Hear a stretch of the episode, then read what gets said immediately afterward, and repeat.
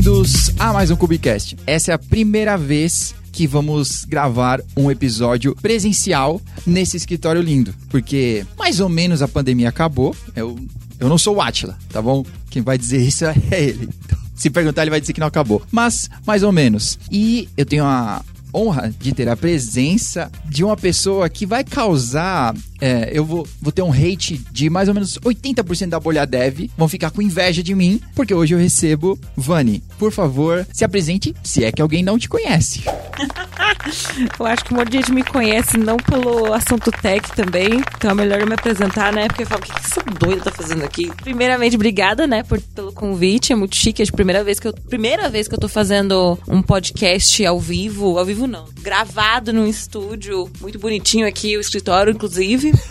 um, então, para quem não me conhece, né? Prazer, eu sou a Vani. Na minha carreira em si, eu sou conhecida ali na, na galera que produz conteúdo na internet mais ou menos desde 2014 por aí, porque foi a época que eu iniciei meu canal no YouTube. E eu sou formada na área de administração de banco de dados e sou desenvolvedora Scare, então a maioria das coisas em banco de dados e tanto na parte física da coisa também, né? Quanto na parte lógica e tudo mais. Então, essa é a minha expertise. E eu acho que a galera gosta de mim na internet porque eu compartilho muita coisa, não somente da parte técnica, mas também da parte de pessoas também, minhas experiências como um humano trabalhando com isso. Aí eu acho que eu não ter papas na língua nem nada e falar mesmo as coisas como eu penso no e crua, que atraiu as pessoas. E aí ele falou de hate, né? Você falou de hate, pode ser hate porque, tipo, que as pessoas me odeiam, não é porque elas estão com inveja dele.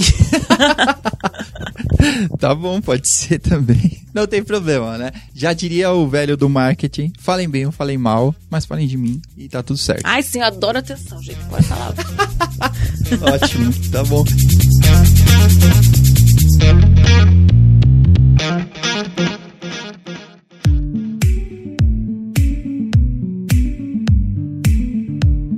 Olha, Vani, para continuar conhecendo você um pouco, qualquer um que olhar o seu Twitter cinco minutos vai entender que você não tá mais aqui no Brasil. Pelo menos tá hoje, mas como que uma DBA foi parar nos Estados Unidos e vamos falar um pouco mais sobre isso, mas como, como foi essa, essa escalada, digamos assim? Então, a minha escalada não foi uh, intencional. Eu não planejei ir para os Estados Unidos e, e trabalhar com isso daí. Uhum. Eu sempre quis sair do Brasil no sentido de, de conhecer, não realmente morar, porque eu nunca pensei que eu ia ter essa possibilidade, nem sabia como, qual era a burocracia, e nem eu acreditava tanto assim que eu tinha capacidade intelectual de conseguir trabalhar. Até porque o meu inglês, na época que eu saí a primeira vez do Brasil para visitar os Estados Unidos, não era tão bom. Então eu nunca fui atrás disso daí. Foi um negócio que aconteceu, até porque nem todo mundo sabe da história, porque eu não fico contando pra torta direita, né? Mas eu fui parar nos Estados Unidos por, por, por, por do meu ex-marido. Mas ainda assim não foi fácil, né? Porque por, o meu caso é específico no sentido do, do visto que eu tinha. Mas o desafio de se trabalhar lá fora ainda é o mesmo, não importa. Provavelmente a burocracia para conseguir um visto de trabalho sendo patrocinado por uma empresa é muito mais difícil, com certeza, mas ainda assim o meu processo foi foi complicado, porque você tem que provar milhões de coisas e pagar várias taxas e tudo mais. Uhum. Mas, enfim, eu saí oficial, não proposital, no Brasil em 2016. Eu fui para ficar seis meses só uhum, lá. Uhum. E aí tem uma reviravolta na minha vida e acabei ficando lá. E eu nunca tinha trabalhado no Brasil como administradora de banco de dados. A primeira vez que eu fui trabalhar foi lá. Até porque quando eu fiz o meu curso, que meu curso ele é focado em banco de dados mesmo. Fiz até na FIAP, ali na Vila, Mar Vila Mariana. Eu não tinha noção nenhuma de mercado. Eu, eu era completamente perdida. Eu não tinha um guia ou uma pessoa para falar: olha, essa é a carreira que é o futuro. Uhum. E vai nisso daqui, isso aqui. Eu fui pelo meu instinto. E até hoje na minha carreira eu faço isso tudo pelo instinto. Eu vou seguindo coisas que eu acho que meu cérebro entende com mais facilidade que eu me sinto. que eu não me sinto tão inútil fazendo alguma coisa. Tipo, que eu tenho. Que eu sinto que eu tenho um domínio. Uhum. Então, primeiro eu fiz análise de desenvolvimento de sistemas. Uhum. E aí foi que eu descobri a área de banco de dados. E aí caiu lá. Só que não tinha tanta vaga de trabalho como administrador de banco de dados, pelo menos não em São Paulo, e pelo menos não como júnior. Então eu nunca tinha conseguido. Então eu troquei de curso, fui pra área de banco, porque eu achei que eu tinha talento ali, eu tava gostando do que eu tava aprendendo, tá fazendo muito sentido na minha cabeça. Legal. Não desmerecendo as outras áreas, porque eu gosto muito. Mas aquilo naquele momento eu pensei, putz, talvez eu vá ter o, o meu ganha-pão mais facilitado do que se eu for, sei lá, engenheira de software, talvez demore mais para mim. Uhum, uhum. Então, segui meu instinto, deu muito certo, até aquele ponto, né? Então, primeiro, antes de trabalhar como administrador de banco de dados, eu trabalhei como desenvolvedora Oracle, que tinha bastante demanda aqui em São Paulo. Tinha muitas empresas que ainda usam sistemas.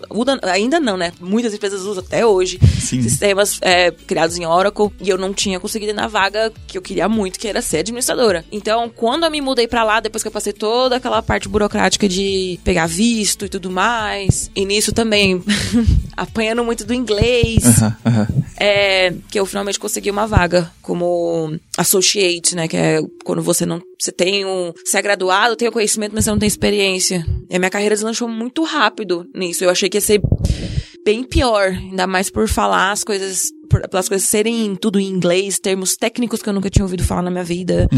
É, então, só resumidamente, foi essa loucura. Tá. Então foi 2017 que eu oficialmente comecei a minha carreira. Eu não vou falar oficialmente, eu vou falar legalmente, né?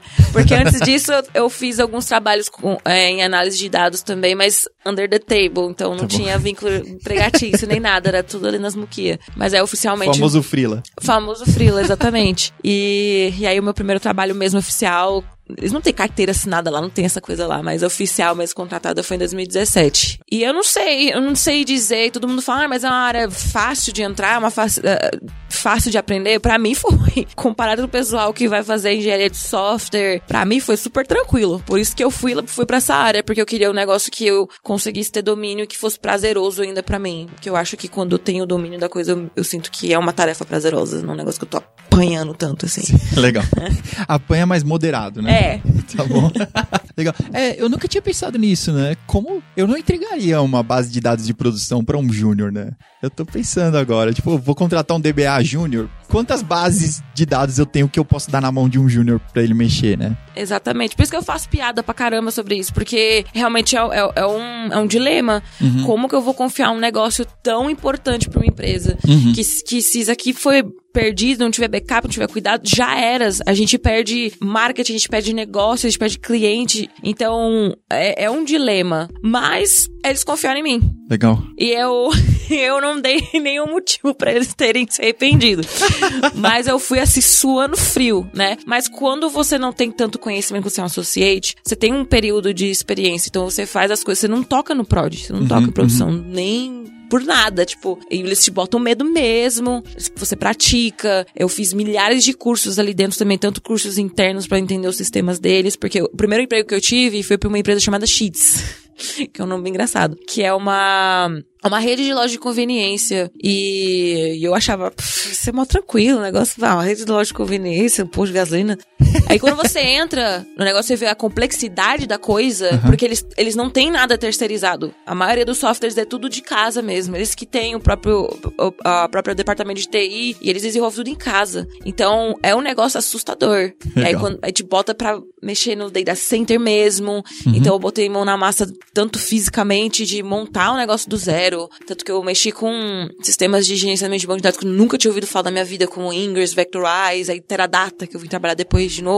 Legal. E você realmente só aprende mesmo botando a mão na massa. Então, tudo que a gente tinha de produção ali, a gente tinha réplica, tinha um stage ali que a gente usava pra poder replicar tudo. Tipo, tudo que der errado ali vai dar errado aqui também. E ali eu podia quebrar as coisas de Legal. boa. Então, não quebrei muita coisa assim, né? Tentei fazer as coisas direitinho, né? Ainda mais pra uma pessoa que é distraída que nem eu, mas deu tudo certo. Tá bom.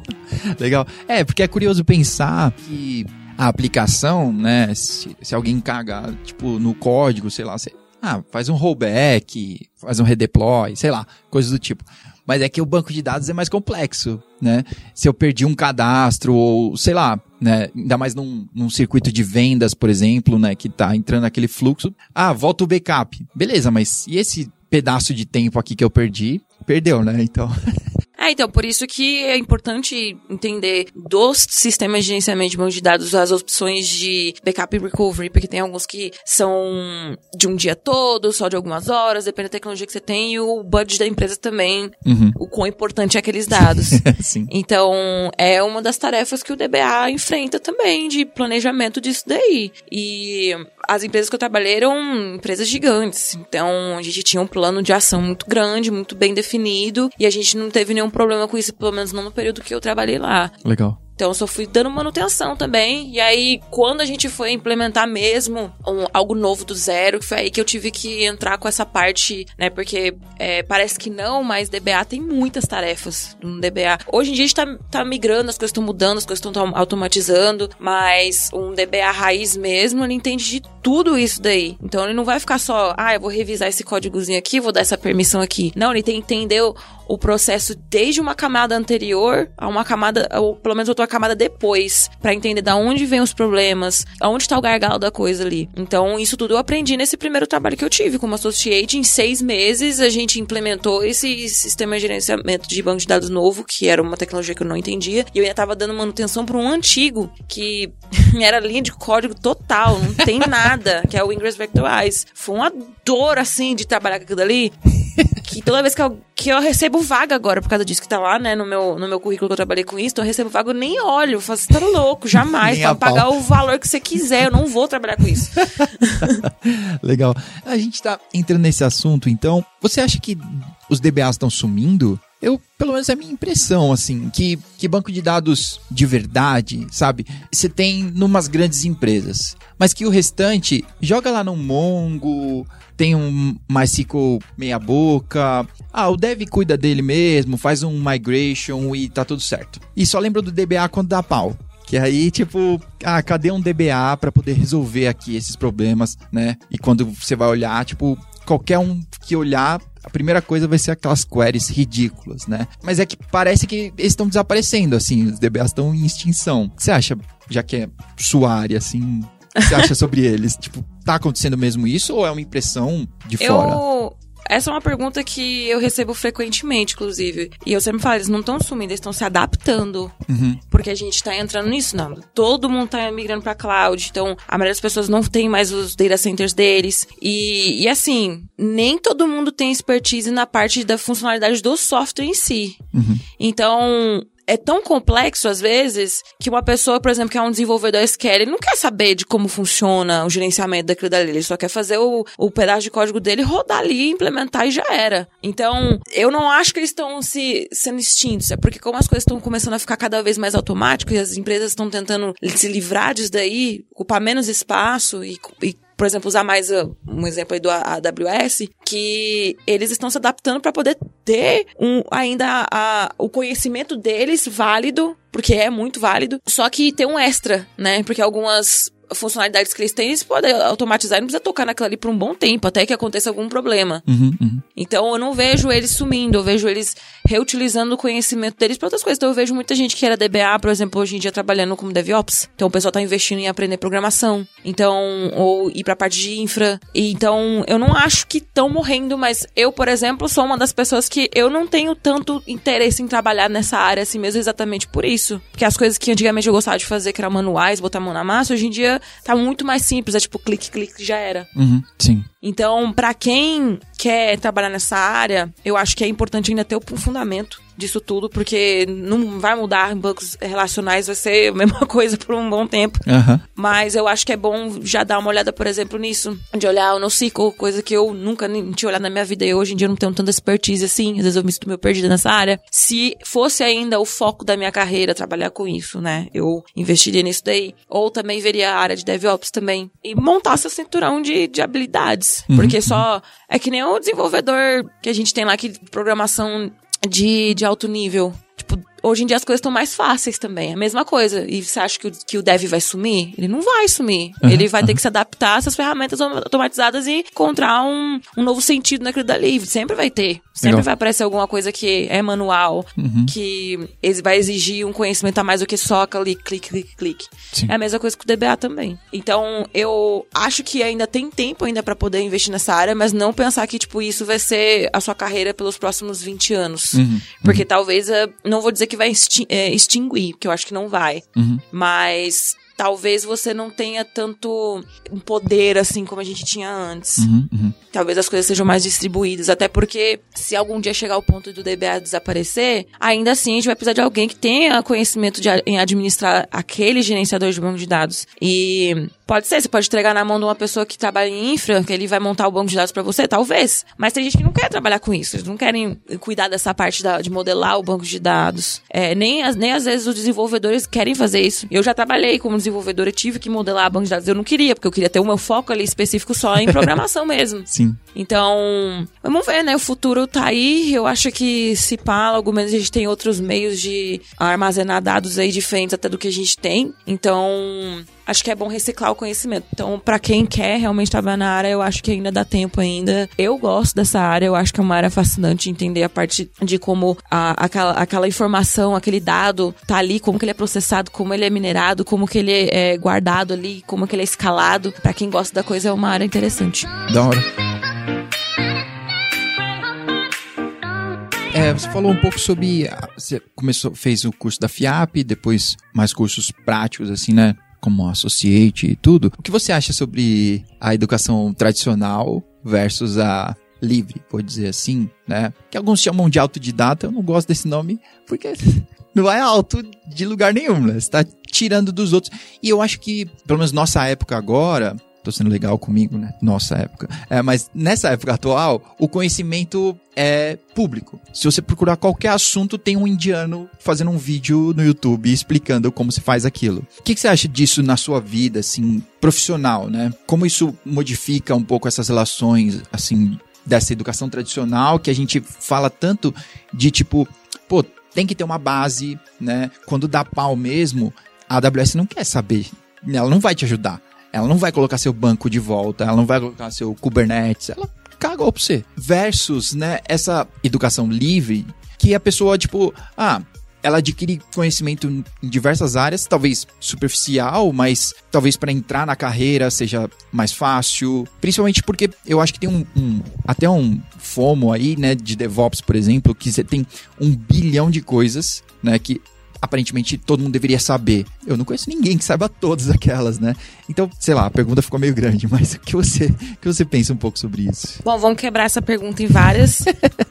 sobre. Acho que ficou meio assim, intenção de tipo, as pessoas que são formadas, essas pessoas que aprendem cursinhos básicos. Bom, eu sou uma pessoa neurodivergente, então, para eu aprender as coisas do jeito que outras pessoas que são, que não são, é diferente. Uhum. Então, o jeito que eu estudo, que eu absorvo conhecimento, não vai ser da mesma, na mesma velocidade, nem no mesmo jeito que, um, que outras pessoas que não têm o mesmo os desafios que eu tenho vão enfrentar. Então, eu acho que, como a nossa área, ela também depende muito da comunidade, acho que para todo mundo, todo mundo que entra nessa área já usou um fórum, já assistiu algum vídeo no YouTube, já viu alguma coisa de jogo indiano, já entrou no Stack Overflow. Então, eu acho que dá para todo mundo aprender sim. Se, assim, vai depender também do nível de esforço, da pessoa, o quanto que ela tem de pessoas ajudando ela também a guiar, porque para você aprender autodidata, você precisa uma estrutura de estudo, até para você entender que, que é esperado de você na, naquela profissão. Uhum, uhum. Então, uma faculdade, você já tem isso um pouco mais estruturado. Eu gostava de fazer faculdade, eu gosto da ideia de ir pra faculdade, porque eu, eu sei o que eu preciso estudar. E até mesmo, talvez, né, dependendo da grade curricular, se for um curso bom, você sabe em qual ordem estudar isso daí. Que uma coisa vai fazer sentido depois de você estudar a outra. Uhum, uhum. Mas eu, para estudar numa sala de aula presencial, eu tenho muita dificuldade, porque eu não consigo acompanhar. Às vezes a pessoa tá falando de um componente aqui e eu tô processando aquela informação, criando exemplos na minha cabeça para poder entender aquilo dali, e quando eu termino de raciocinar e faz sentido, a pessoa já tá em um outro componente do curso. Uhum, uhum. Então, para mim é difícil. Então, eu gosto muito do formato que eu posso voltar o curso e, e assistir quantas vezes forem necessárias para até fazer sentido na minha cabeça. Uhum, uhum. então, eu opto mais por, por, por EAD, por exemplo. Eu opto por cursos de curta duração. Porque o resto, né, para mim, eu aprendo as coisas botando a mão na massa. Eu posso assistir 20 horas de curso. Se eu não praticar aquilo dali, não vai fazer sentido nenhum na minha cabeça. Eu posso explicar muito lindo. Falar as partes é, contextuais da coisa. Mas na prática mesmo, eu não vou saber como, como interagir com aquilo ali. Porque nos cursos você não aprende sobre erros que você pode vai encontrar ali. Talvez os erros mais comuns, por exemplo. Mas para você pegar a sagacidade da coisa é só botando a mão na massa. Então, eu vejo muita galera é, desmerecendo também pessoas que, tipo, não têm graduação. Tu fala, ah, você não pode ser engenheiro de software, eu uso muito esse exemplo. Né? Uh -huh, pode ser, você não pode ser não engenheiro. Porque não, exatamente. E a pessoa sabe o que ela tá fazendo. Pode ser que ela não sabe explicar para você em termos técnicos, tudo bonitinho que a gente aprende, sei lá, tendo uma vida acadêmica. Mas ela vai fazer a mesma coisa, não do mesmo raciocínio que você tem, porque ninguém, ninguém chega numa mesma coisa do mesmo jeito, todo mundo igual. E hoje eu tenho colegas aí que são excelentes no que fazem e não tem graduação. Uhum, uhum. Trabalha para Netflix lá é, na Holanda, outro trabalha é, na Espanha para sei lá para Microsoft e não tem curso é, curso superior. Então nesse sentido, é, eu acho que é por isso que eu gosto tanto da comunidade, porque na faculdade eu tinha muita dificuldade além de sofrer das coisas que eu sofri ali, ainda sendo uma pessoa que tem déficit de atenção, é, eu não conseguia acompanhar da mesma forma, tanto que no primeiro ano eu bombei legal, assim, nas aulas. e aí eu aprendi realmente, tipo, em fóruns. Uhum. Por isso que eu, que eu tento devolver pra comunidade, porque eu sei o quanto que eu consumi. Uhum. pra uhum. caramba. Então, eu gosto disso. Eu, sei que em outras áreas que não é da área de, de TI também tem comunidades fortes e tal, mas eu acho a parte mais fascinante como as pessoas dedicam as suas vidas pro é, open source, é, criando conteúdo, ajudando as pessoas tirando dúvida, e até porque até um dos motivos que minha carreira deu um, deu um shift, assim, nesses últimos tempos que eu fui parar na empresa que eu tô trabalhando hoje em dia. Então, eu acho que se o conhecimento tá livre, tá ali, de graça, tira proveito mesmo, usa mesmo. E não se importa que a pessoa vai falar que você é menos ou mais só porque não tem uma certificaçãozinha, só um pedaço de papel empilhado na sua parede. É. Não, não se importe. Ó, se eu puder dar uma dica para alguém que tá ouvindo, não se importe com isso. Ó, eu sou CTO da GetUp. Terminei mal, terminei um bobral. eu sei que algumas carreiras exigem, né? Por exemplo, o pessoal que, que pretende ir pra vida acadêmica e às vezes ter realmente, assim, o diploma. Eu não tô falando que, ai, não é necessário. Eu sei que provavelmente uma pessoa que tem uma formação certinha, até doutorado, vai ter um conhecimento, assim... Sim que eu nem sei por onde começar a classificar isso daí. E não desmereço, óbvio, essa pessoa gastou tempo, dedicou o tempo da sua vida pro estudo, né? Uhum, uhum. Mas tem casos e casos, e eu acho que as pessoas não deixam de ser profissionais por conta disso daí. Concordo, concordo. Eu acho que tem muito de um lance que a gente, assim como você começou falando, eu não planejei ir para os Estados Unidos e trampar lá. Às vezes a gente não tem esse plano, né? Ah, qual que é seu plano de carreira? Né? Ou aquela pergunta que todo mundo de RH fazia, né? Tipo, onde você quer estar daqui cinco anos? Eu, eu quero estar tá pagando minhas contas, eu só tô planejando estar tá vivo, sei lá. onde você quer estar? Tá? Quero estar nas Ilhas Maldivas, rica. Queria estar bem de boas. É. então, é, eu acho que se você tem pelo menos uma ideia, né, de mais ou menos por onde você quer seguir, ah, eu quero ser desenvolvedor, né? Então, investe nisso. É, ah, eu quero ser doutor em tipo, engenharia de software e eu quero mexer no bit do negócio. Eu não quero ficar escrevendo if. Aí, beleza. Então, talvez o vídeo do indiano não seja para você. Talvez você vai ter uma, uma carreira diferente, né? Mas acho que todo mundo tenta generalizar, né? Então, tipo, não, ou sim ou não, né? Acho que não precisa. Sim. Não, e outra que tem tantas micro-áreas ali hoje em dia. Hoje eu achei um curso de gamificação. Tipo, será que tá virando uma área específica só pra isso daí também? Então, como que você vai fazer um, uma faculdade, uma graduação, um bacharel em gamificação? Uhum. Não. Então, é uma área que nem exige também que você tenha uma, uma graduação bacharel antes de fazer essa, espe essa especificação. Então, é tanto trabalho hoje que a gente tem que fica às vezes inviável você gastar esse tanto de tempo quando você consegue encurtar, acelerar sua carreira. Mas eu entendo também que, assim, a frustração de algumas pessoas, quem tá, quem tá contratando ou quem tá sendo, querendo ser contratado, porque eu vejo que a gente tem muita coisa assim do fast, fast education, né? Que o pessoal que vai prometer que você vai ganhar 6 mil uhum. em três meses de estudo. Então, fica nessa guerra. Eu entendo, eu entendo, eu entendo dos dois lados, inclusive. Eu entendo do pessoal que defende que não, tá tudo bem, eu não vou fazer faculdade, tá ótimo, vou conseguir me virar. Porque tem como, eu vi, já acontece, a gente tá vendo a realidade. Como eu também entendo o pessoal que se frustra com isso. Porque onde tem a oportunidade de um coach entrar, implementar alguma coisa, ele sempre vai. Sim. E, e aí vem dessa ideia fajuta de que, tipo, em pouquíssimo tempo, uhum. né? Então é, é, importante dizer, tem, tem como você estudar por partes, assim, sozinho, na sua? Tem. Só que você não vai ganhar essa grana toda que, tão, que talvez tá achando que vai conseguir em seis meses, três meses. Com certeza. Talvez se você for um gênio, foi tipo, sei lá. Uhum. A, muito craque A pessoinha nisso. fora da curva, mas ela não é a regra, né? Não é a regra, exatamente. Uhum, não é uhum. é impossível. Sempre falo, tem coisas que não é, não, não é impossível. Uhum, uhum. mas provavelmente tem grande chance que não seja a realidade para você. Uhum. Então é bom ter essa, essa consciência na hora de você escolher qual que vai ser o caminho, né? E até porque tem muita gente que nem sabe que carreira entrar. Uhum. E eu, eu falo isso também porque eu não sabia. Eu, eu pra, quando eu fui decidir que eu queria estudar, eu tava em dúvida entre design em TI. Design porque eu gostava de desenho, arte, tatuagem e tudo mais. Eu fui tentar levar a minha carreira, como eu falei anteriormente, em algo que seja prazeroso de alguma forma para mim. Porque a vida já é dolorosa, trabalhar já é doloroso. e aí eu escolhi, também optei pela área de TI, porque, por causa do meu pai, ele, ele falava pra mim, eu sou programador. Não tenho nem ideia do que ele faz naquela época. Nada. Programador, mas o que, que é isso? A palavra nem fazia sentido na minha cabeça. eu falei, ah, eu quero trabalhar essa área porque meu pai trabalha com isso. Ah, é pra ficar no computador. Tanto que eu pensava, se eu não trabalhar com computador, eu não sei o que eu vou fazer na minha vida. Legal. Que é a única coisa que eu sabia. Então, eu acho que na hora de você escolher a carreira também pro pessoal, além de tentar decidir que curso, que tipo de curso, por exemplo, se é um tecnólogo, ou se é um bacharel, ou se não vai fazer curso nenhum, vai fazer só um bootcamp coisa do tipo, não ir só porque tá a tendência, ah, eu vou fazer front-end, porque tá todo mundo falando de front-end. Uhum, uhum. Tipo, acho que o pessoal, até, na, até no Twitter, o pessoal acha que eu sou da área de front-end porque eles acham que só existe isso. Uhum. Tanto que é uma das minhas vontades de tentar descobrir ou tentar criar alguma coisa, tipo, um modelo 3D, algum livro pop-up que mostra, tipo, ó, isso aqui é um aplicativo, tá vendo? Mas olha só as camadas que tem aqui, olha Sim. todas as carreiras que são envolvidas aqui. Ó, para fazer esse botãozinho aqui, ó, foi uma pessoinha chamada tal que trabalha na carreira de chamada front-end ou isso daqui, que aí ela vai trabalhar com essas ferramentas, porque as pessoas não sabem. Uhum, ela fala, uhum. ah, vai me dar dinheiro.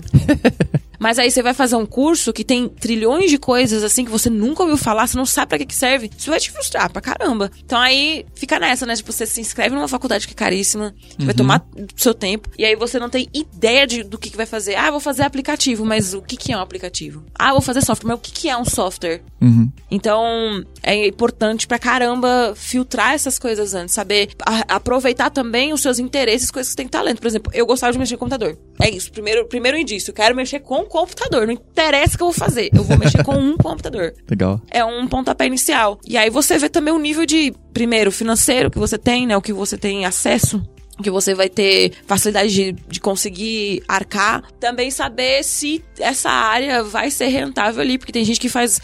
Hoje em dia, com remoto, talvez as coisas comecem a melhorar mais, né? Mas um exemplo eu, ah, trabalhando como DBA, morando numa cidadezinha minúscula no meio da Pensilvânia. Tipo, não tem empresa que tem área de TI deles ali. Tinha uma, que foi quando eu consegui trabalhar. Então, por exemplo, se eu, se eu não tivesse a oportunidade de trabalhar remotamente, o que ia ser de mim? Então, são coisas que as pessoas não veem, porque elas ficam tão sentadas no dinheiro, ah, não interessa, eu vou conseguir dinheiro com isso daí. Mas e aí? Ah, eu vou trabalhar para fora. Putz, a pessoa não tem nem inglês também. Então, isso é muita coisa. Não é só escolher o dedinho ali, ah, eu vou fazer tecnologia em banco de dados, né? Eu fiz. Mas aí, como que eu, com o que, que eu vou fazer isso? Pra que, que serve isso daqui? Uhum, uhum, na prática. Exatamente. Legal.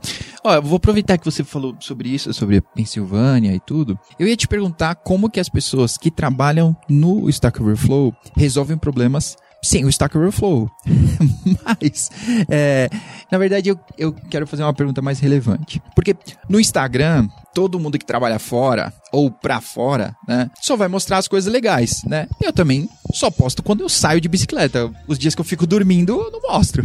Então, é para isso, beleza. É, todo mundo tá ciente. Mas teria alguns perrengues assim ou dificuldades, né? Fora essas do visto que você já citou, para trampar para fora, sabe? Por exemplo, uma dúvida. Tem um tratamento assim com A minha impressão é que aqui no Brasil a gente adora gringo. A gente endeusa os gringos, né? Mas lá fora a gente não é tratado desse jeito. Eu nunca vi em nenhum lugar que eu já tenha ido no trem escrito em português, igual a gente escreve aqui em inglês. Para mim, foda-se o gringo, tá aqui e aprende português, porra, né? Do mesmo jeito que a gente tem que aprender para tá lá. Como é para você assim, tipo, as partes difíceis, sabe, de lidar com as pessoas, né? Ou talvez até tipo um isolamento, uma solidão assim, sabe, de não conseguir se conectar né, com as pessoas. Talvez seja um mito, né, de que o Brasil a gente é super é, acolhedor e lá fora não sei, assim. Como é para você que já tá lá há algum tempo? Então, esse é um assunto que eu venho falado bastante nesses últimos dias aí que eu tô aqui no Brasil, né? Tanto que eu vim pra cá para poder ter um pouco mais de, sei lá, clarificação na minha cabeça das coisas que eu quero fazer nos próximos passos da minha vida, né? Acabei de completar 30, e aí, enfim. E olha, na minha concepção, eu sei que muitas pessoas vão falar, ah, mas eu tive experiência diferente. Eu conheci muitas pessoas que passaram pela mesma experiência que eu. Então eu vou falar da minha experiência. Sim até pelos lugares que eu morei também, né? Porque tem gente que mora em lugares grandes, por Nova York ou sei Los Angeles, que são lugares que são diversos, né? Tem diversifica é, diversificação das pessoas que estão ali. Então, talvez por ter pessoas tão diferentes, talvez seja menos é, desafiador você se relacionar com as pessoas ali, que, né? Porque você vai ter pessoas de todo lugar do mundo. Uhum, uhum. Onde eu morei era, assim, 100% americano. Então, falando da minha experiência nos Estados Unidos, né? Porque eu, provavelmente o pessoal que mora na Europa vai ter uma experiência diferente também, uhum, uhum. dependendo até do país, dependendo as pessoas vão ser mais acolhedoras. Mas até comentei isso com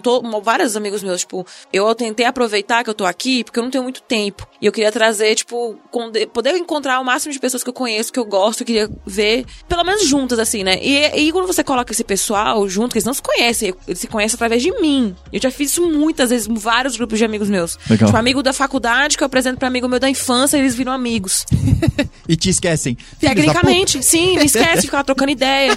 Pô, você, é, você falando da Lambda, o, o Giovanni, eu saí com ele, meu primo e o, e o, o noivo do meu primo, trocando ideia, viraram amigos, cara, ali. e, e lá nos Estados Unidos eu não sinto que eu consigo fazer isso daí. Uhum. As pessoas são bem fechadas pra caramba. Uhum. Então são poucos, assim, gatos pingados que você consegue se relacionar ali. Tipo, eu tenho uma, uma grande amiga lá, que não é do trabalho nem nada. A gente tá, chegou a trabalhar junto, até uma longa história. E a gente tem uma relação, assim, que eu nunca consegui estabelecer com ninguém ali. Então, não é nem porque o problema sou eu, que eu podia falar, ah, eu que sou uma pessoa introvertida. Porque eu não sou, sou uma pessoa que eu me esforço muito para ser uma pessoa extrovertida. Eu sou introvertida, mas eu me esforço a ser uma pessoa extrovertida. Porque eu acho que isso é benéfico para mim, porque eu gosto de me relacionar com as pessoas. É uma trava que eu tenho, mas que eu supero ela. Legal. E lá não é nem trava, não é que as pessoas são introvertidas, porque você vê elas se relacionando entre si. Até porque sei lá, eu não sei se é porque eles preferem só ter essa intimidade com pessoas que eles cresceram juntos e é uma pessoa de fora, é, é um, estranho. Mas já várias e várias vezes eu entrar em rodas de conversa que eu conheci uma pessoa e, tipo assim, todo mundo se cumprimenta e, tipo, ninguém te cumprimenta, ninguém fala com você, ninguém dirige a palavra pra você. Já aconteceu isso várias vezes. E não foi só no mesmo lugar, foi em outros lugares também. Porque eu frequento das comunidades, tipo, shows, pessoas que gostam das mesmas bandas, então eu vou e conheço. E é muito difícil pra você penetrar aquela, aquela bolha. Uhum, uhum. Você fazer amigos ali, as pessoas quererem te conhecer e você poder conhecer elas. Então, é um desafio muito grande que foi me desanimando muito com o tempo, porque é um negócio difícil. E aí no trabalho isso reflete também. Tanto que, por exemplo, o primeiro trabalho que eu tive, assim, remoto 100%, foi ano passado, que eu fui trabalhar como DBA Teradata para um banco. Então eu nunca, eu nunca tinha visto a cara de ninguém. Agora na Stack Overflow também tem algumas pessoas que eu nunca vi a cara, que eu vou conhecer, tipo, semana que vem agora que a gente tem uma conferência. Mas eu nunca vi a cara da pessoa, não sei como é que é, eu sou seu avatar. Sim. Mas eu acho que também tem muito da parte cultural da coisa, como eu falei. É uma empresa diversificada como a Stack Overflow, tem gente de todo mundo. Uhum, uhum. Todo mundo é gente boa. Todo mundo já vai virar seu amigo ali. E a gente tá na internet. Uhum. Então, todo mundo alta. Não sei se. Não vou falar alta astral, porque nem todo mundo consegue ser alta astral todos os dias. Mas eu acho que por estar numa empresa que tem uma cultura que abraça isso, as pessoas se sentem mais motivadas a serem pessoas melhores. E aí junto o fato de que, tipo, não tem só americano ali. Então os americanos acabam aprendendo com o pessoal de fora. Então o pessoal que é estadunidense ali, que trabalha para essa governo, por exemplo, é fora da curva. São pessoas gentis, pessoas empáticas, que vão conversar com você, tipo, com um sorriso no, no rosto, mesmo através da, da, da, câmera. Eu sei que pode estar sendo um dia ruim, mas assim, não que a gente espera que as pessoas engulam seus problemas, mas de ter empatia de que ninguém é o culpado do seu problema. Agora, a cultura do banco, eu trabalhava para um banco, no setor financeiro, uhum. as pessoas estão nem aí. E eu trabalhei para uma outra empresa também que só tinha americano também. Então você sentia isso, a falta de empatia das pessoas com tudo. E aí, quando você trabalha num, num, ambiente meio hostil, que as pessoas não se importam com você, tratam você como tudo menos como um humano, você não tem vontade de performar naquele lugar. Uhum, uhum. Então, o jeito como as pessoas se relacionam entre si e que elas entendem que para viver em harmonia depende de você também, não só do próximo, as coisas funcionam muito bem. Tanto que eu saí das outras empresas por conta disso mesmo, do, do, do tratamento. E hoje em dia eu não quero mais trabalhar especificamente para um negócio que só tem pessoas daquele lugar ali. Porque eu acho que eu não ia conseguir. É, é, um, é um desafio grande, até pelo, pelo meu emocional também, né? E são coisas que eu prezo muito e que refletem na, na, minha performance, no meu trabalho também. Então, uhum. sim, o, o americano é, um, é, uma pessoa bem fechada, bem conservadora, é fria, tem salvos das exceções, como eu falei, quanto mais próximo de diversidade, parece que mais as pessoas estão têm a cabeça aberta. Mas assim, eu não sou antropólogo, não sei o que eu tô falando direito também, né? É tudo Sim. experiência pessoal. Legal, legal, que da hora. Ainda sobre a diversidade, né? Eu acredito que as empresas estão nesse caminho, tendo diversidade no sentido mais amplo possível. Mas você já enfrentou ou, ou vê, assim, essas, essas mudanças acontecendo lá fora também? Ou com as pessoas que você tem contato? Tipo, Brasil versus Estados Unidos, assim. Aparentemente, na tecnologia, a gente tem esse mood de que o Brasil está sempre uns cinco anos atrasados, né? Tecnologicamente. E aí você acredita que, nesse sentido, a gente também está meio atrasado? Sei lá, as coisas estão andando melhor no sentido sobre a diversidade mesmo, né? É, eu falei no último, provavelmente o podcast que vai ser lançado antes desse, eu falei com as CISAD Minas. E a gente estava falando sobre isso, sobre é, especificamente, né, mas sobre mulheres em TI. Então, como você acha que essa relação das pessoas com você, propriamente, né, mulher, DBA, e já sendo, você já é a Vani, né? É, você vai chegar no lugar e você já é a Vani. Então, pode mexer com o ego das outras pessoas que já estão e tudo. Eu não sei o que você quer dizer com você é a Vani, porque eu acho que se eu for qualquer empresa, ninguém vai falar, tá, sai tá daí. Quem é você? Eu sou a Vani, é o Wonder então. Vani. Nem Twitter eu tenho, querida. e tá trabalhando em TI, saia já desse setor. ah, que nem... Pô, o povo tem a mania de achar que eu sou gênio, que acha que eu sei tudo. Aí quando eu falo assim que, ah, você é a Vani, isso aqui, eu não sou ninguém, gente. eu sou, sou só a, a Vanizinha pra quem me conhece ali, mas é, no mercado ainda não sou monstro nada, não. Eu não, não, não inventei, reinventei a roda, não. quem sabe um dia. Então, como a minha experiência trabalhando pro Brasil, diretamente para empresas daqui, encerrou em 2016, que foi o último trabalho que eu tive, eu posso falar só até esse período. Que sim, era dificílimo você encontrar mulher ali. Eu posso contar nos dedos das minhas mãos, tipo, as vezes que eu trabalhei. E às vezes que eu vi, assim, que tinha um esforço da empresa, parecia que era, tipo, só de fachada. Porque, por exemplo, eu, eu não sei se eu posso nem citar o nome da empresa, né? Mas eu trabalhei pra uma empresa, assim, multinacional, bem famosa, que, que inventou muita coisa aí, muito hardware aí. Eu entrei num, num programa de incentivo a mulheres dentro da área. Só que eu senti que o negócio realmente, assim, era de fachada. Era só pra falar mesmo, assim, ó, a gente tá contratando mulher. Porque quando a gente entrou lá, não tinha plano de carreira nenhum. E eles prometeram isso daí. Então, por exemplo, eu tava, eu tava lá na FIAP, tinha recém trocado de curso, tava super, assim, entusiasmada em tentar entender o mundo dos dados e queria ser já que não ia ser DBA, eu queria ser pelo menos desenvolvedora SQL, uhum. que era o meu foco daquilo ali. Então, quando eu entrei nessa empresa, é, prometeram um mundo, que não sei o quê, porque fez a apresentação, ah, esse é o tanto por cento de mulheres que a gente tem, até não sei o quê, não sei o que lá, e vocês vão ser o futuro da coisa, né? E eu fui totalmente iludida por aquilo dali. Então, eu cheguei lá, estudando tecnologia em banco de dados, lá pensando que ia trabalhar com Oracle, pelo menos SQL Server, qualquer coisa, que eu fiz uma pesquisa dos clientes que essa empresa prestava serviço e eu falei, cara, tem oportunidade pra mim ali dentro, da hora, vou, vou entrar nisso daí. E o pessoal não tava nem aí pro seu currículo, ou que, o que, que você queria fazer na sua carreira, o que, que você achava que você era boa, que você tinha um futuro ali para poder investir. Então, eles me tacaram num projeto de Java. Java não. Esse podcast tem uma trauma com Java. E tá vendo? Quem tá ouvindo, olha só. Eu não, e não fui eu, tá? O Java vem até nós desse jeito. É um trauma muito grande. Caramba. Sério, não, colocaram num negócio de Java, que era completamente o oposto do que eu, que eu queria. E nunca tinha feito um curso. Aí ah, faz um curso aí online disso daí. E tacaram um curso online. E era um projeto que ele era para fora, era global, então não era interno. Então era falar inglês. E eu eu lembro de falar que eu que, gostaria sim, mas eu gostaria pelo menos de investir primeiro nesse curso. Então, ninguém me ouviu. Ninguém viu que, tipo, putz, olha esse projeto aqui, a menina tem tudo para poder trabalhar, que ela vai deslanchar muito grande se ela entrar nesse projeto. Uhum, uhum. E aí eu, eu me senti completamente insegura. E aí eu fui vendo não só comigo que eles fizeram isso, eles fizeram isso com todo mundo que entrou. Então não foi, tipo, achando que, ah, eu fui injustiçada. Não tinha um plano naquilo dali. Era só, vamos colocar mulher. E, e mas o que, que eu vou fazer com, com essas mulheres? É, e é nesse ponto que eu vejo muitas pessoas desistindo. Porque foram, tipo assim, 15 meninas que entraram na empresa e algumas delas, eu lembro que na época você que tinha que correr atrás de procurar um projeto dentro da empresa, não era o seu manager ou people manager que ia atrás, ia fazer uma consultoria com você, levantar especificações ou qualidades ou características ou sei lá, qualquer que coisa, qualquer match. plano de carreira que desse match. Não era ele, você que tinha que se virar. Então, passava o tempo, eu lembro que quando a gente entrou lá, nem computador a gente tinha, tinha que dividir os computadores, uns oh, ThinkPad assim velho do caramba. Aí os caras colocando a gente pra gente aprender Lotus Script logo de começo. Eu falei, o que, que eu vou fazer com isso? Lotus. Por que, que eu tô tendo esse conhecimento tão inútil? E eu ficava me perguntando, cara, isso aqui é o purgatório? É isso?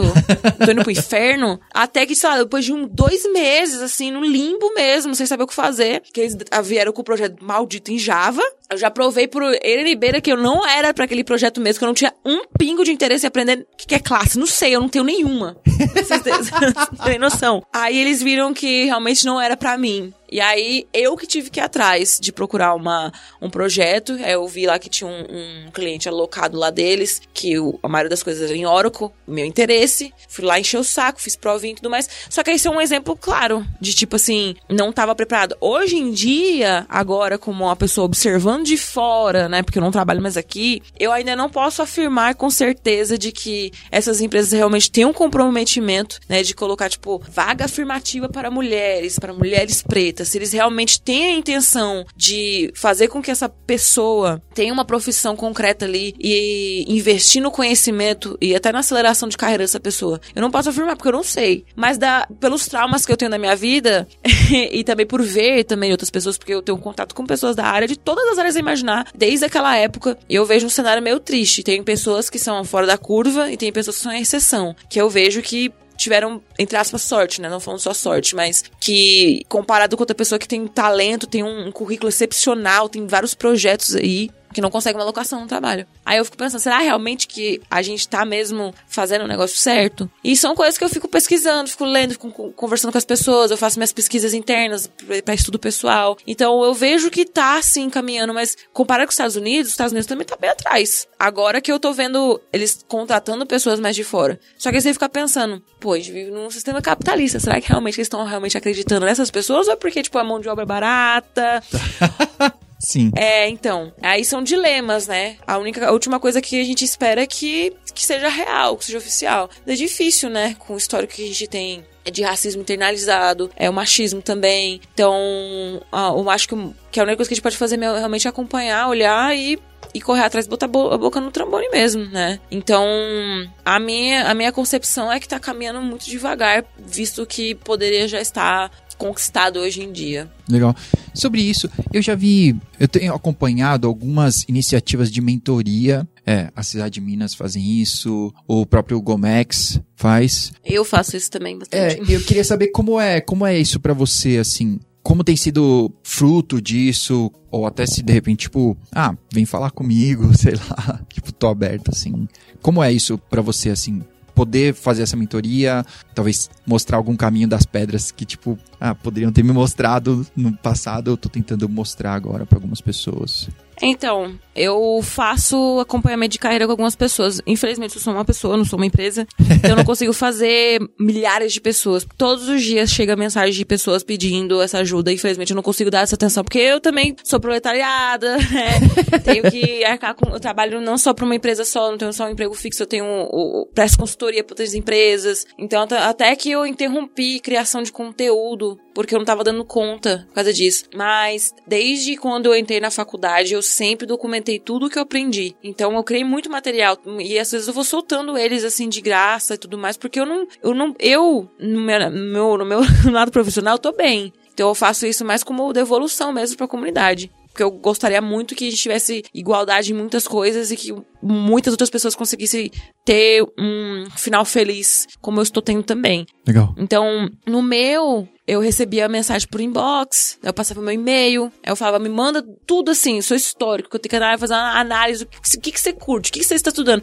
qual que é o seu budget, é, o, o que, que você já sabe até agora, uhum. é, o, sei lá, dar exemplos de coisas que você viu que você acha legal e que você gostaria de aprender a fazer. Uhum. Então, eu dou uma consultoria assim que, tipo, é uma pessoa que. Eu não sou coach, eu sou uma pessoa que eu tenho interesse muito assim a fundo em, em tecnologia e eu gosto de ajudar as pessoas. Então, às vezes, quando eu não sei, eu realmente não sei, eu falo, cara, não sei mesmo chegar lá. Eu, por estar tão envolvida com a comunidade, por prestar atenção em quem tá ali ajudando, quem faz, faz o quê, eu encaminho essa pessoa pra pessoa certa. Eu falo, talvez, talvez essa pessoa, talvez o Jeff vai te ajudar talvez o Gomex vai te ajudar. Tu vai com eles porque eles têm mais expertise do que eu. Eu só sou uma pessoa que tem boa vontade. Então, hoje em dia tá mais lento porque realmente tenho cada vez menos tempo, né, para fazer as coisas ali. Mas eu fazia muito isso e tipo, eu tinha material, por exemplo, para quem, a maioria das pessoas antigamente chegava em mim para saber da carreira de DBA ou como se tornar um SQL developer, por exemplo, sabe, certificações da Oracle, ou como sair do Brasil, aprender inglês, essas coisas assim.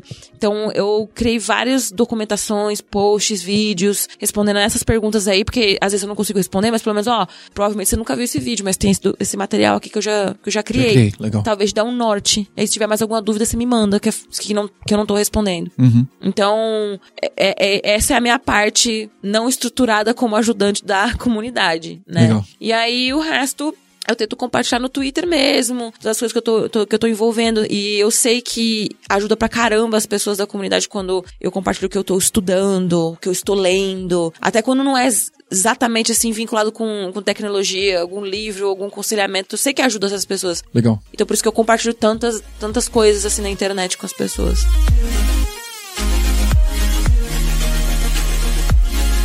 Vou entrar nas polêmicas. Tá. Tá bom? A primeira delas é que eu descobri recentemente que você gerencia, ou sei lá, uma comunidade da bolha dev. Uhum. Fala um pouco sobre ela, assim. Eu sei que tem até vaga para pessoas compromissadas, certo? Para poderem ajudar a, a gerenciar, assim, né? Mas fala um pouco, porque essa comunidade não é a mesma coisa do hashtag BolhaDev, certo? Então, eu, eu, eu respondia muito os tweets que tinham ali, que o pessoal marcava, porque a maioria das, das, vezes que as pessoas marcavam. É porque tem dois, né? Tem o Bolha Tech e tem o Bolha Dev, né? Porque o Bolha Tech é pra tudo, assim. O meu, o meu que eu criei a comunidade usando a ferramenta do Twitter, ele é generalista. É para todo mundo mesmo que trabalha em alguma coisa. Tá? É suporte técnico, desenvolvedor, analista, qualquer coisa que tivesse relacionada à tecnologia para postar ali. Uhum. Né? E aí tem o, o, o Bolha Dev, né? Que é a hashtag que às vezes me marcavam nessas coisas, eu ia lá e respondia, se eu sabia como responder aquilo ali, eu respondia. Uhum. Se não, eu marcava outra pessoa que talvez pudesse ajudar. Então, o que eu criei, na verdade, foi um experimento, né? Porque é uma ferramenta nova do Twitter que não tá, tipo, liberada para todo mundo ainda, é mais para as pessoas que realmente eles veem que é, são líderes de comunidades, eles liberam essa, essa funcionalidade para eles, porque eles acham que essa pessoa vai saber utilizar da maneira correta, né? Legal. Então eu criei mais para um espaço para meio que separar também as minhas notificações, porque eu, eu Às vezes eu abro meu celular e eu só vejo as primeiras cinco notificações. Porque eu não dou conta, é muita coisa. E aí, para eu poder fazer com que seja, tipo assim, ó, é o, é o, conhecimento compartilhado. Então, se você tem uma dúvida, em vez de perguntar direto pra mim e ficar me mandando inbox, tanto que eu até fechei a minha inbox. Uhum. para as pessoas é, serem influenciadas a perguntarem publicamente. Uhum. Uhum. E é por isso que eu achei incrível essa, essa, essa ferramenta, né? E, tipo, eu não queria colocar só bolha dev, porque eu, por mais que eu manje de desenvolvimento e programação e tudo mais, é, não é minha carreira. Eu nunca fiz uma coisa sólida com isso. É minha vontade, é os próximos passos da minha carreira. Mas eu sei que tem pessoas que são excelentes nisso. E é por isso que eu criei essa página lá. Mas até agora não tem nenhuma polêmica naquilo dali. Agora, se for, tipo assim, a bolha tech inteira sem ser aquela ferramenta ali, aí sempre tem, né? É o churume. É o chorume, exatamente. Não precisa nem de Correto. hashtag nem nada, já aparece na sua, na sua timeline. Sim. Porque é, é tudo que eu sigo. Aham. E é engraçado falando de Twitter, porque assim, eu tenho Twitter desde 2000. Essa conta que eu tenho hoje é desde 2015, mas eu uso desde, desde quando o Twitter foi inventado. Uhum. E essa conta específica, eu já postava desde 2015 e falava, tentava falar sobre, sobre TI e tudo mais, só que eu escrevia em inglês. Uhum. As minhas redes sociais, todas eu falava tudo em inglês, escrevia tudo em inglês. E eu não tinha esse engajamento que, tinha, que tem hoje em dia. E eu consigo até, até apontar quando foi que esse, esse engajamento cresceu, assim, de uma maneira absurda. Que foi da época do meme do JavaScript mental. Ah, que é maravilhoso. Foi ali, foi ali, ó.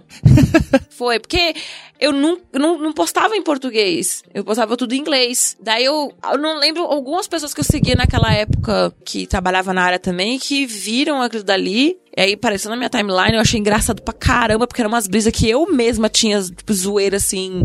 Ai, sei lá, vamos vamos virar, tipo, uma, uma conexão de tudo, né? Tipo, do mental, programação, ci- é, virar um ciborgue e tudo mais. Aí, eu, aí esse cara usando das pseudociências envolvido com, com programação, eu achei, assim, o ápice da comédia naquela época. Eu achei, eu achei incrível. Só que essas coisas, elas são fast, fast comedy, né? Então, Aham. você só tem aquele período de tempo pra você fazer piada naquilo ali e depois você vai sumir. Uhum. Daí ele escambou. Porque aí eu comecei a. aí Eu peguei o gancho, porque eu tenho umas piadas toscas, assim, o tempo todo. Que eu mais é piada tosca com isso. E aí foi engraçado como eu virei a chavinha, tipo, de em vez de eu, de eu tentar entrar na bolha tech gringa, que não tem. Não, não sei como. Hoje em dia eu tenho algumas pessoas que eu converso e tal, tem uns tech influencer lá gringo, que gente troca ideia e tudo mais. Mas é outra coisa. É outro mundo. Aí foi aí que que eu comecei a atrair mais pessoas ali, eu comecei a aproveitar o, o engate ali e compartilhar conteúdo, Legal. mostrar meu trabalho e disponibilizar minha ajuda também. Legal, legal.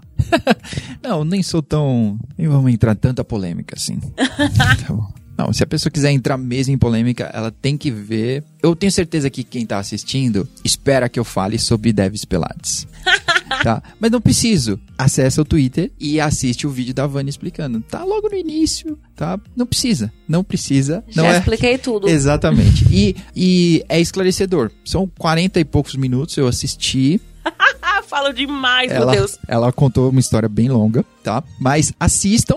Eu acho principalmente, principalmente você, rapaz, do, que é babaca, tá bom? Assista. Tenta deixar de ser babaca. Eu tô tentando. A Vani disse que acabou de entrar nos 30, eu tô na beirada dos 40. Então eu já tô já tenho 10 anos perdidos pra deixar de ser babaca. Então, assiste, de repente 40 minutos pode te ajudar bastante. Ou faz a pessoa pegar mais ranço de mim mesmo, né? Mas assim, eu não, eu não espero que as pessoas entendam nada, porque quando você é criado de um jeito e tem aquele pensamento enraizado na sua cabeça, eu entendo, eu entendo o choque e tudo mais e tudo isso, de achar, tipo, qual é a conexão de uma coisa com a outra? Não tem conexão uma coisa com a outra. A, a- a única coisa que tem ali é o respeito mesmo, tipo, o que eu faço da minha vida é, não tem nada a ver direcionado com o que eu trabalho. Eu não, não deixo de ser uma profissional ou exercer meu trabalho de forma é, excelente porque eu, sei lá, tio, for de sutiã, de calcinha, não sei o que. Isso aí é outra coisa, é outro mundo. Tanto que hoje em dia até separo o assunto, assim, até mais. De vez em quando eu posto ali sobre isso. Porque eu prefiro ter minha própria comunidade de pessoas que realmente me respeitam por isso daí e veem que, tipo, não é só sobre isso, mas também eu não sou resumida a só minha carreira, que sou uma pessoa di- di- dimensionada. Então, eu gosto de ter de ver a filosofia por trás disso daí, porque tem tanta gente que trabalha na área que, tipo, não, não, não tem como a carreira só como fonte única de inspiração ou de motivo pra estar vivo, né? Uhum. Porque tem gente que. E é por isso que eu até, até postei esses dias falando assim: é, entre na área de TI pra você poder ter condições financeiras de investir em algo que você realmente ama fazer. Porque eu acho que a gente tem que ser realista. A gente trabalha num, A gente vive num mundo que a gente, infelizmente, precisa trabalhar. É, a gente tem contas pra pagar. E você se resumir como um ser humano, a só o seu trabalho, o seu ganha-pão, Uhum. eu acho que é você ser uma pessoa. Como pode dizer? Você não tá sendo uma pessoa gentil consigo mesmo, né? Uhum. E eu sei que tem gente, mas o único interesse que eu tenho na minha vida é programação. Tá bom, beleza. Mas tem gente que não tem só isso. Sim. Eu conheço sim. muita gente que são músicos, são artistas, Uhum. Chefes de cozinha. Tem áreas tem só como profissão mesmo, é o ganha-pão. Sim, Tipo, fechou o notebook, desligou o computador, não, não fala mais sobre isso. sim, sim. E eu acho que os dois lados têm que ter respeito. Tanto as pessoas que gostam, amam, dedicam a sua vida à comunidade, como eu também faço. Eu faço piadas sobre isso, mas eu amo a minha carreira. Eu amo o que eu faço. Uhum. Só que eu também tenho outros interesses na minha vida também. Acho que eu- muitas pessoas têm. Aí só a não ser que você seja uma pessoa extremamente careta, né? Que é a maioria das pessoas que não vão com a minha cara. Uhum. Que acho que eu sou uma pessoa desnecessária, que eu tô querendo atenção. e eu falo, eu quero mesmo atenção. É ótimo. Pelo menos as pessoas estão me ouvindo. Uhum, né? Você tem uma opinião, você tem alguma coisa que a pessoa nem te ouve. Uhum, Você é irrelevante. Eu, eu sei que eu sou uma pessoa relevante. Não só por causa disso daí. É por conta do, da minha história como pessoa, o que eu passei, o que eu compartilhei também, né? É só um terço das experiências que eu tenho. E eu sou um ser humano. Então eu tento passar essas coisas para as pessoas, tipo assim, é só um trabalho, apesar dos pesares. Sim. E eu quero que você tenha as mesmas oportunidades que eu também tive. Ou até melhor. Legal. Né? Que você É. fala, ah, quando eu crescer eu quero ser que nem a Vani. Não, seja melhor que a Vani. Então eu tento ser nua e crua nisso daí. Legal. De saber que a gente não é máquina, a gente tem interesse, a gente tem liberdade pra fazer as coisas que a gente quer fazer. Uhum. É, eu concordo. E acho que até essas pessoas que, não, mas meu interesse é somente o trampo, ela vai se tocar em algum momento, de repente, quando, tipo, demitirem ele do nada, e, ou sei lá, coisa do tipo. Espero que não aconteça, né? Mas é, ela vai se tocar em algum momento, tipo, putz, minha vida é mais do que isso. Sim. né? Por mais que eu, eu sei que tudo na nossa vida, eu tava falando, eu tenho uma filha de 12 anos, e eu tava falando pra ela, tudo, tudo, sem exceção nessa vida, precisa de dinheiro. É, se você- qualquer coisa que você quiser. Então, estuda um bocado, porque você vai precisar trabalhar. Então, talvez, provavelmente, quanto mais você estudar, mais caro você vai poder cobrar pelo seu tempo. E menos esforço você vai precisar fazer pra pagar os boletos. Mas eles sempre vão chegar Uhum. né? E talvez mais tempo livre você tenha. Então, provavelmente, mas eu espero que as pessoas se toquem disso o mais cedo possível, né? Acho que a gente demora muito, pelo menos a minha geração, um pouco mais à frente do que a sua, eu acho que a gente demorou muito, mas acho que meus pais demoraram mil vezes mais, né? É pra, tipo, se tocar, porra, mas é que eu não tô vivendo, né? E, tipo, se a gente voltar mais, nossos avós, tipo, ah, começava a trabalhar criança e morria trabalhando e era isso, fim, assim.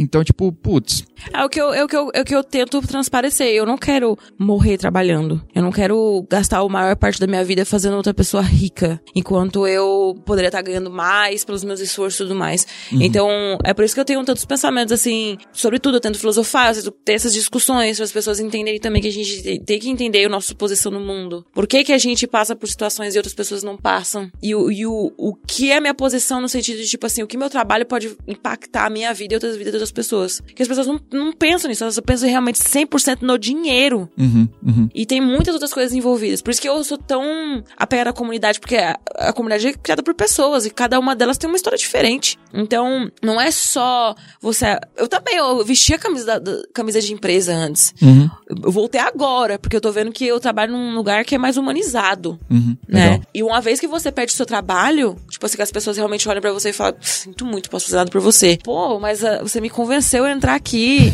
Você Sim. falou que eu sou parte da sua Sim, família. família, essa história, assim. Cara, não, não é. Não é. Você é apenas uma peça na sociedade. Uhum, Você vai prestar seu serviço até o momento que eles acharem que você é útil. Quando Uhum. você, quando eles sentirem que você não tá mais é, entregando tanto, eles vão te, te demitir. Uhum. Sim. Você vai ser substituído. Uhum. E é isso que eu, que, eu, que eu gostaria que as pessoas vissem, que eu também abri meu olho e vi. Então é por isso que a gente não pode ser só somente fantochinho daquilo dali. A gente tem que entender. Por isso que eu gosto muito de investir, porque eu quero que as pessoas entendam que elas poderiam ter mais. E se revoltarem mesmo, e irem atrás de tentar ir atrás. Não adianta só, ai, mas eu estudei tanto, não sei o que. Às vezes você vai, estudar a sua vida inteira e você não vai merecer o trabalho que você tem, né? Tem coisas que é melhor nem entrar muito na assunto, porque senão é uma polêmica política, é muita coisa. Ah, é verdade, é verdade. Tentando falar de uma maneira bem assim, evitando certos termos. tá bom.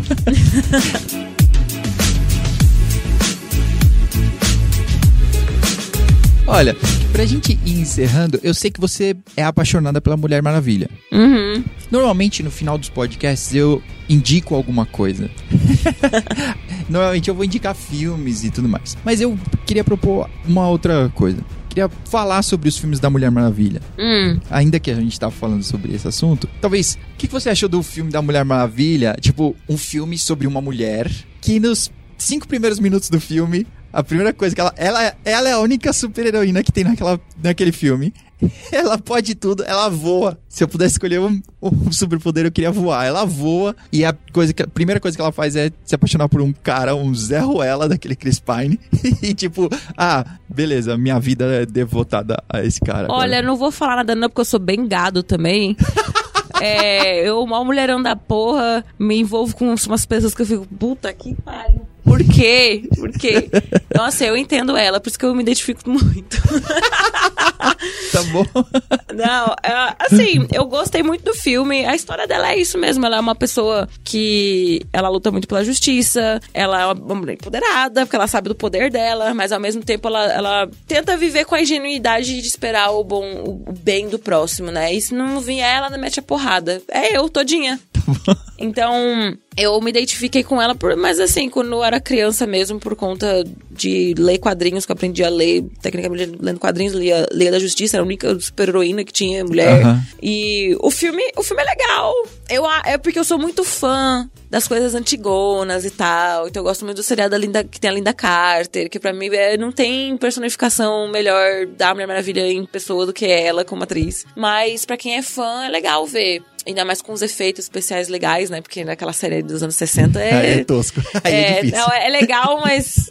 É, podia ser melhor, óbvio, mas aí ia estragar a graça do negócio, que o negócio do old school e tal. Aham. É legal, é um filme pop. Boa. da hora, da hora. Tá bom. Eu acho que pra finalizar, eu queria deixar, deixar suas últimas palavras aí. Últimas palavras nesse podcast, tá? Não é suas últimas palavras.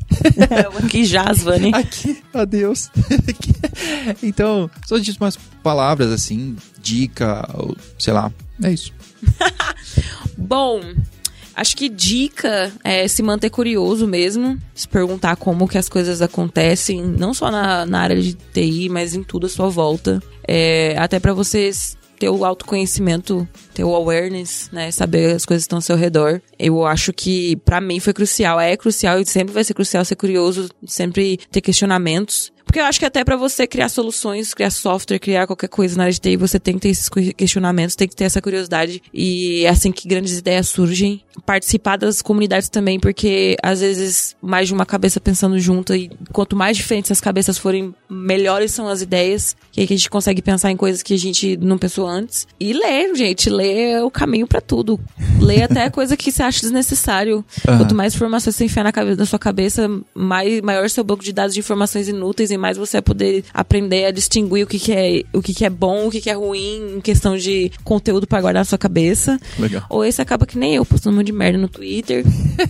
Ah, mas é isso, se quiser me conhecer aí mais. Logo menos a gente vai ter um evento aí. Provavelmente esse podcast não vai estar no ar até lá, talvez, não sei. Vamos descobrir. Ah, dia, ó, minhas Ok. ideias. dia 13 de maio, a gente vai ter um, um evento aqui que a gente tá montando ainda, tá tudo em cima da hora, porque minha vida é um caos.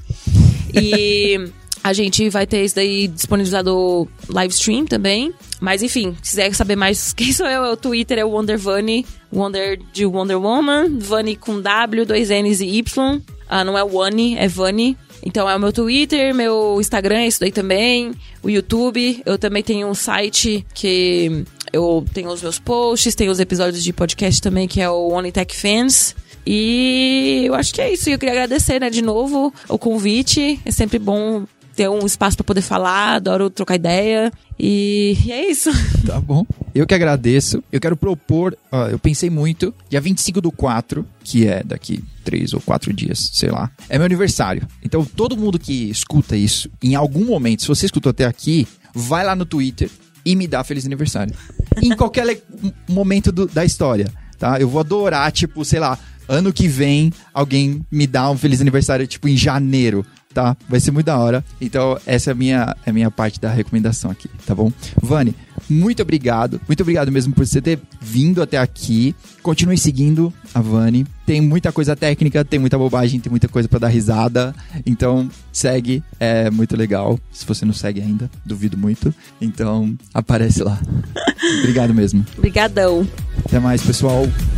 Valeu.